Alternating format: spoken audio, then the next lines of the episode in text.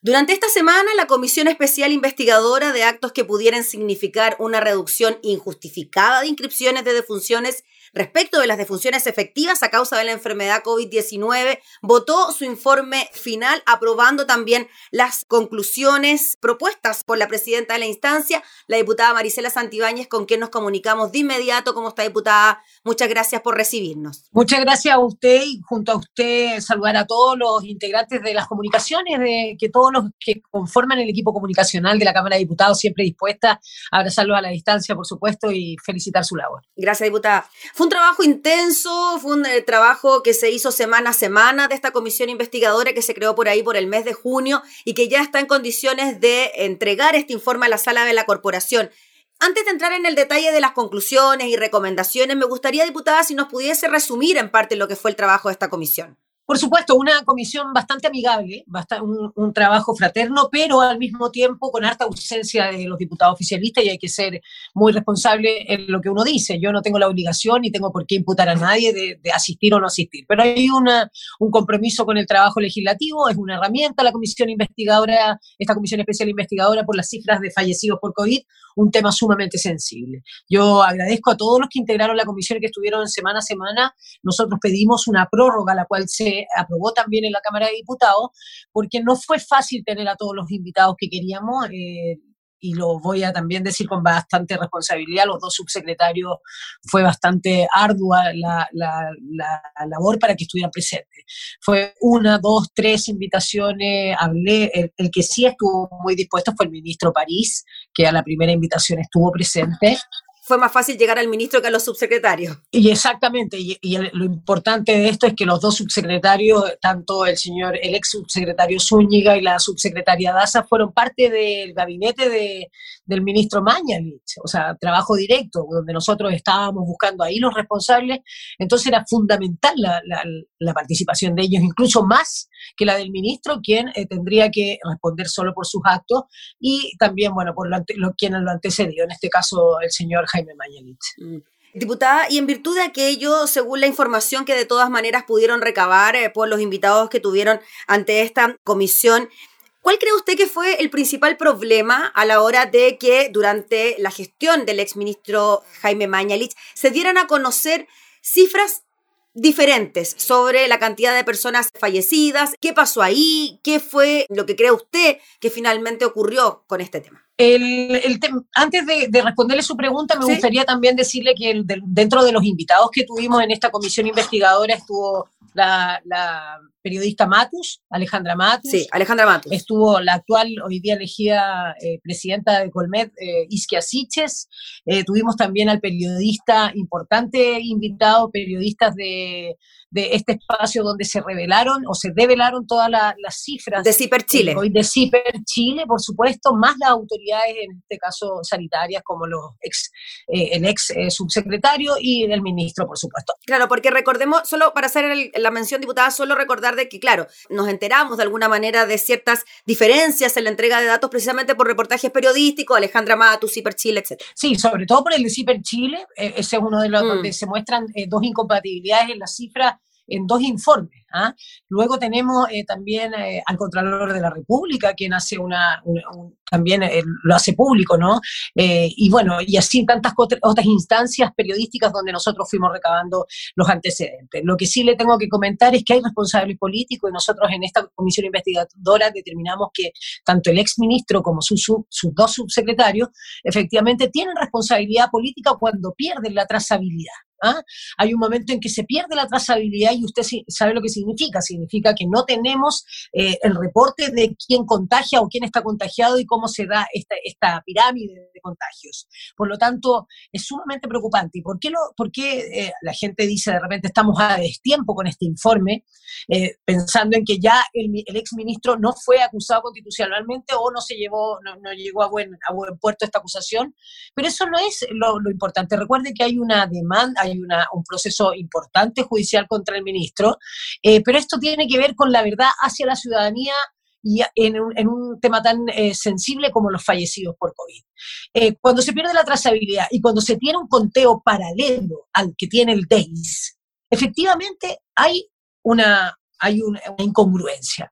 Y, ese, y eso lo pudimos ir verificando, porque cuando la OMS, que es la Organización Mundial de la Salud, tiene recomendaciones como cualquier caso que parezca, ¿ah? que parezca COVID, que tenga SARS-CoV-2 eh, en su informe, COVID, coronavirus, pulmonía, eh, y neumonía también, efectivamente se tienen que dar como casos eh, positivos. Eh, acá no, en Chile se consideró que tenía, a través del ministro Mañanich, la autoridad de, turno, se consideraba que tenían que ser no solamente COVID positivo a través de un PCR, sino que tenía que decir la palabra COVID-19. Por lo tanto, quedan fuera todas las que decían coronavirus, todas las que ya le mencioné, y eso, eh, eso habla de una diferencia importante en números de fallecidos. Ah, si para el exministro el, el número es un número más, un número que va a quedar en un registro, para muchas familias de Chile eh, son eh, la madre, el padre, un pariente, son, son cosas sensibles que no podemos tomar así nomás. Yo creo que estas responsabilidades políticas, ¿para qué sirven? Y esto, en esto yo quiero ser enfática. Sirven para que no cometer los mismos problemas porque usted sabe, y lo están diciendo todos los medios de comunicación, lo está diciendo incluso en las autoridades sanitarias, viene esta nueva ola, porque no podemos hablar de rebrote, porque nunca ha estado controlada esta pandemia. Por lo tanto, hablar de rebrote es un error. Sí podemos hablar de una nueva ola, ola una segunda ola, o como usted quiera llamarlo, pero eh, en base a eso creo que este informe viene ahí, tiene un sentido. No es retrasado ni nada, para que no se cometan los mismos errores, para que se respeten eh, instituciones que yo sé que se respetan, como el DEIS, y eh, esta forma de, de, las recomendaciones internacionales de cómo, cómo contar a los fallecidos o contar a las personas que están contagiadas. Recuerde que en Chile murió mucha gente en residencias, digamos, casas de, gente adulta, que no están contabilizadas porque no tuvieron el paso por alguna institución de salud. Sí, diputada, entonces aquí el problema central fue que el DEIS llevaba un conteo que tiene que ver con las causas de muerte por coronavirus y que no necesariamente decía COVID-19 en el certificado de defunción, por ponerlo en simple, y en paralelo el Ministerio de Salud o el ministro de Salud, Jaime Mañalich, y sus subsecretarios llevaban otro conteo con la misma enfermedad como causa de muerte, pero sin tener el rótulo de COVID, y es ahí entonces donde se producía la diferencia. Sí, porque en la búsqueda, en la búsqueda, para decirlo también como usted lo dice, que, me suena muy bien en simple, eh, al buscar, ¿no? Al, al ver en los certificados, que lleve la palabra coronavirus, que lleve la palabra neumonía, que lleve la palabra SARS-CoV-2, todo eso tiene que ver con la enfermedad y tenían que ser contabilizados como decesos por coronavirus, por COVID-19. Y ese es el gran problema. El problema es que fue una diferencia de más de 2.000, de 2000 fallecidos, lo que no es menor. Sí, ahora diputada, aquí la gran pregunta que uno puede tener es que si aquí hubo intencionalidad directa en manipular las cifras de muertos por coronavirus o efectivamente responde a lo que han dicho las autoridades de salud, de que esto finalmente responde a interrogantes, incertidumbres, no saber cómo operar, estamos frente a una nueva enfermedad, una pandemia que nunca antes hemos visto, se cometen errores, más que una intencionalidad de por medio. ¿Cómo lo ve usted? Todo lo que usted menciona respecto de, de las intenciones, mire, yo, yo cuando uno está eh, digamos, autoridad a cargo de un tema tan sensible como una pandemia que en todo, en 100 años no tuvimos, no nos enfrentamos a esto, efectivamente eh, uno no quiere pensar en que hay malas intenciones. ¿ah? Lo que sí puede haber una intención, y en esto, esto está expreso en, nuestro, en nuestras conclusiones, eh, de querer mostrar al país en una mejor posición de querer mostrar esta pandemia repuntando de alguna manera más positiva para que la gente. Pero eso tiene una causa y un efecto muy negativo para la sociedad. Nosotros podemos perderle el respeto, el miedo, como usted quiera llamarlo, a esta pandemia que todavía no termina, que todavía no piensa en retirarse de nuestro país, ni transformarse en buena persona. Y esos fueron también los que están ahí expresos, errores comunicacionales, desaciertos comunicacionales. Mm. ¿Y por qué me detengo en los desaciertos? Porque hubo un diputado, el diputado eh, Francisco Guiguren, que dijo que era un despropósito que nosotros tratáramos de desacierto.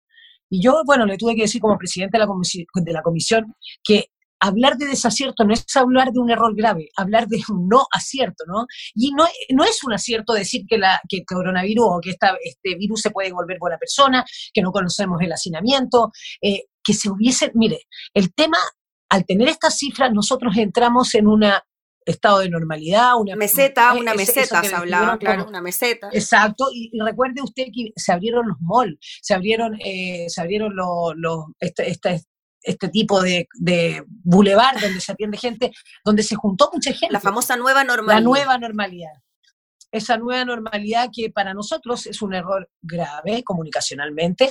¿Por qué? Porque invitó a la gente a tener una actitud mucho más eh, relajada y responsable, mm. más arriesgada ante la pandemia. Y, eso, diputada, quizás es el gran punto, el desacierto comunicacional que se puede expresar en estos conceptos de ir a tomarse una cerveza, un cafecito, con una empanada que se dijo en un momento, la nueva normalidad también por el otro, la apertura de los malls, que se puede sumar entonces y quizás también puede calificar como desacierto comunicacional. ¿Esta forma de dar a conocer el número de fallecidos también va dentro de ese mismo concepto? Por supuesto que sí, por supuesto que sí. La gente, lamentablemente, la, bueno, yo creo que favorablemente la verdad provoca conciencia. Creo que alguna vez se lo dije en otra nota que tuvimos, mm. la verdad provoca conciencia y usted cuando le dicen una verdad como una cifra tan espantosa como la que la, que, la real, mm. uno, uno tiene un, temor más, más, grande, uno tiene una conciencia más amplia, uno piensa en la familia, uno cuida más eh, su, su, eh, la exposición que tiene que ver con el contagio, ¿no?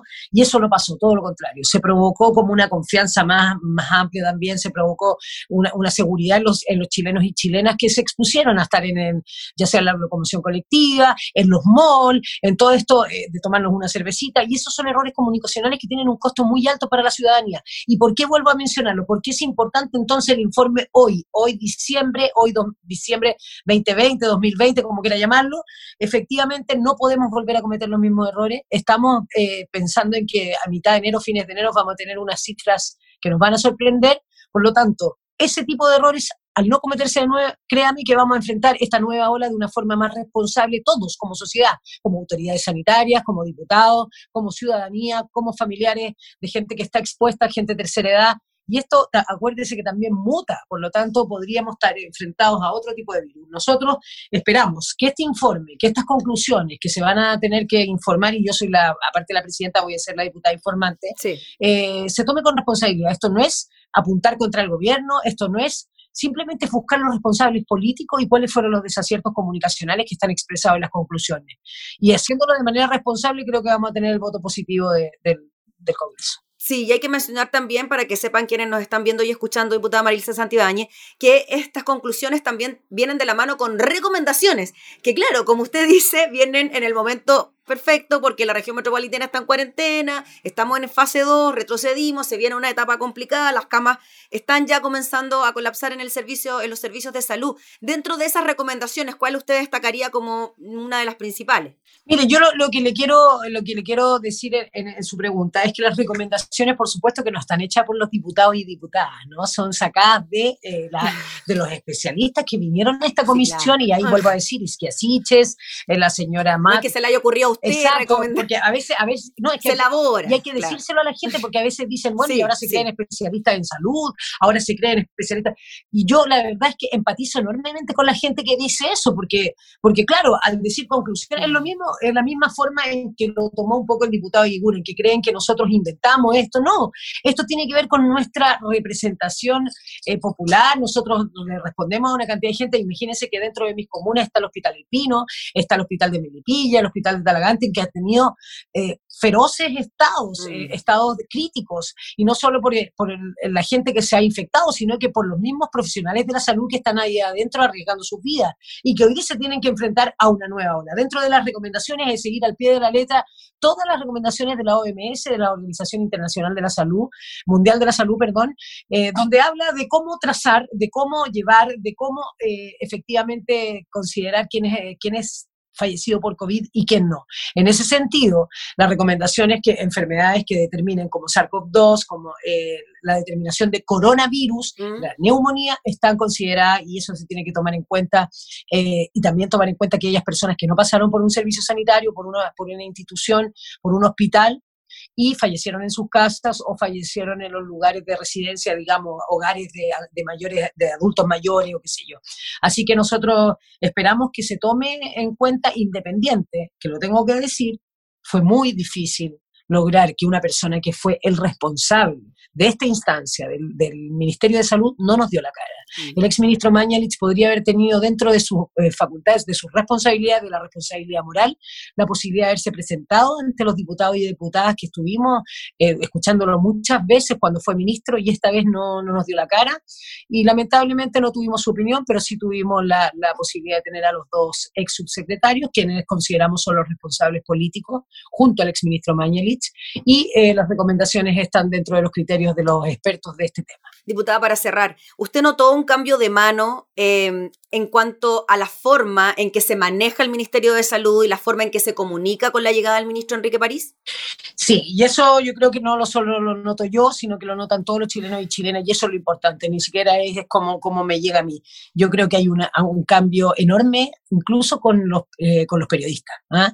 eh, en, su, en su forma de llegar, en su forma de expresarse, en su cercanía, más allá eh, que no estamos haciendo un, análisis de sus facultades. Yo, de verdad, al ministro París eh, creo que le dio una nueva cara, pero tiene una responsabilidad enorme. Y en el momento que el ministro eh, comienza su, su mandato, digamos, como ministro, efectivamente él expresa que antes se estaban contando de manera paralela, lo hace evidente, no es algo que nosotros, vuelvo a decir, no hayamos inventado, simplemente es lo que, lo que se dio. Él hizo, el, tomó al DEIS como la, gran institución o la gran, eh, la gran verdad ¿no? que de, las cifras por fallecidos y tomó todas las recomendaciones de la OMS y de las instancias internacionales para llevar, igual que cualquier otro país, eh, el conteo de los fallecidos en nuestro país. No puede haber una diferencia de más de 2.000 personas, no puede haber diferencias de criterios cuando el criterio mundial es uno solo.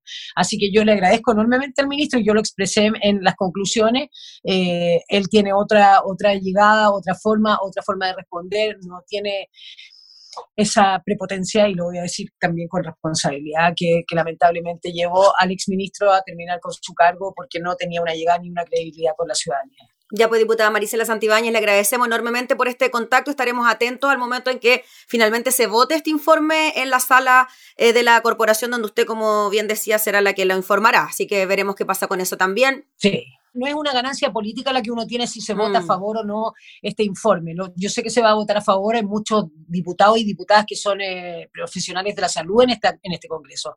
Por lo tanto, insisto, esto es develar a la ciudadanía quiénes son los responsables políticos de ese, de ese desacierto, de esa incongruencia en la cifra y darle la razón a quien fue el Contralor de la República en un momento, darle la razón a Ciper Chile y a todos los expertos que hoy día eh, están de cabeza en esta nueva ola y eso es lo importante, salir adelante. Muchas gracias. Gracias, diputada, que esté muy bien, que tenga buen día. Gracias, hasta luego. Era la diputada Marilicela Santibáñez, presidenta de la Comisión Investigadora sobre el conteo de cifras de muertes por coronavirus en nuestro país, hablando entonces sobre la aprobación de su informe final.